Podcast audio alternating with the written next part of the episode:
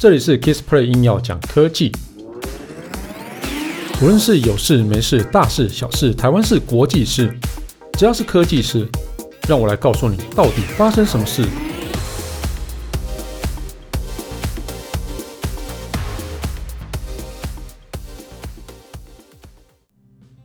嗨，大家好，我是 Kissplay。哦，那个 iOS 的隐私的新功能啊，其实已经上线了哈。啊，其实。不晓得有没有人就是在上线之后去勾选想被追踪或是不想被追踪哦。那但是根据统计哦，大概有九成的使用者，然后他是不想被任何的 App 去追踪哦。那这件事就是在今年的四月是发表 iOS 十四点五啊，其中一项新功能就是 App 追踪透明度。那个用意呢，就是把隐私权、隐私控制权交还到使用者的手上。那根据最新的调查显示啊，这项功能啊受到大部分使用者的喜爱，同时也证明了哦，大部分的人呢不喜欢被 App 来追踪。那 iPhone 更新了最新版本之后呢，那这首次打开然后就是更新应用程式之后呢，会跳出视窗啊，去征询使用者同意，你愿意被 App 追踪吗？那如果答案是否呢？那这个 app 呢，就无法透过广告辨识码，就是 IDFA 哈，来去追踪这台装置。那广告主呢，少了 IDFA 这个东西啊哈，等于就是叫做闭着眼睛投放广告哦。那其实也就不晓得，就是广告成效部分就会越来越烂了这样子哦。啊，当然也不晓得到底广告成效是怎么样。那其实作为全球最大广告投放商的一个脸书哈，就他们当然就是反对啊哦。那这间公司认为啊，苹果这个动作啊，就是会伤害依赖广告吸引客户的一个中小型商，也就是说，这些中小型的一个的商，这个网络商店啊，可能就因为这样子哦，会蒙受蛮大的损失，而且叫做哦，广告费也会急剧的上升哦。那 iOS 十四点五的上线首日啊，脸书在 Facebook 然后 Instagram 啊，向 iOS 的用户推播通知，然后建议他们按下同意追踪啊，否则无法保证 App 会持继续免费。嗯，哈哈，因为脸书毕竟靠这个广告费来做生活。如果说大家都不在脸书投广告的时候呢，那或许之后他没有获利，就可能需就必须要。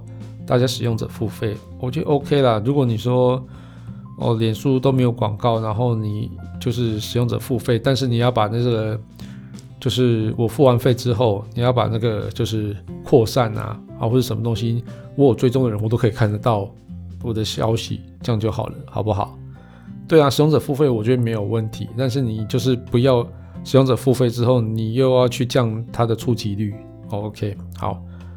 好了，那就应用程式分析机构的那个 Flurry 啊，它统计啊，自 iOS 十四点五推出两周，哈，推推最最近推出以来，哈，那样本数五百三十万的全球活跃用户啊，仅有百分之十二同意被 App 追踪，那北美的数字更低啊，哈，那只有剩下百分之四。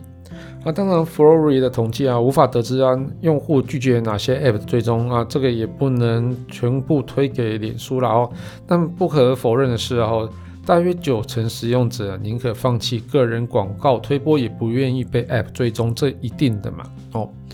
那所以你就可能会看到莫名其妙的广告，嗯，也不是。好，那 iOS 十四点五的 App 追踪透明度啊，其实啊可以一次禁止。哦，这个 App 追踪的个人装置，呃，你不用逐一去设定哦。所以使用者就是你，就是说你所以一次可以拒绝所有的 App 追踪了哦。那使用者可以设定中啊，后隐私权选项中可以关闭允许让 App 要求追踪啊，之后就不会提看到那种相关提示。系统将预设用户不同意被 App 追踪哦，所以你就直接啊一开始这样设定就可以了哦。那根据 Flurry 的一个数据显示啊。全球只有百分之五的 iOS 使用者选择关闭追踪哦，那呃就选择开启推追踪了。那北美只有百分之三哦，其实这不难理解啊，毕竟开启 App 会自己跳出那个询问视窗啊。那大家关闭追踪啊，就是需要那个用户主动去设定啊。那大众想要保有隐私的渴望，那正迫使广告商要另寻另寻出路，然后那苹果就加速了这个趋势。我觉得无论你接不接受，广告商并不会真的消失。那未来会会变成那种消费者可以接受的的一个形式。那至少在当下，iOS 使用者啊，终于有能力啊，向 App 表达自己一个想法。哦，我觉得像追踪这件事情就说不，但是 Android 到底会不会也是也会这样子做呢？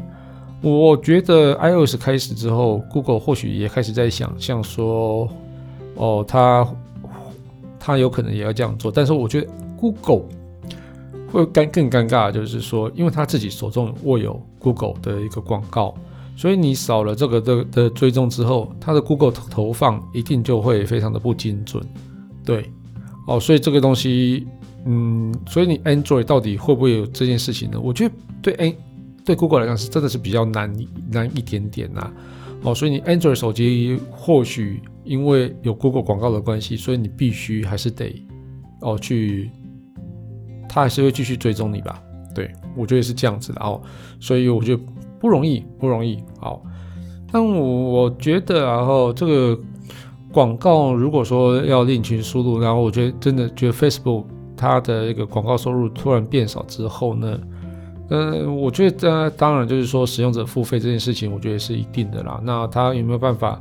如果使用者付费之后，他有没有办法维持他自己的一个叫做出路？对，就是说，呃，就是说他会维持他的那个社交平台的龙头地位呢？这个就不知道了。哦，那。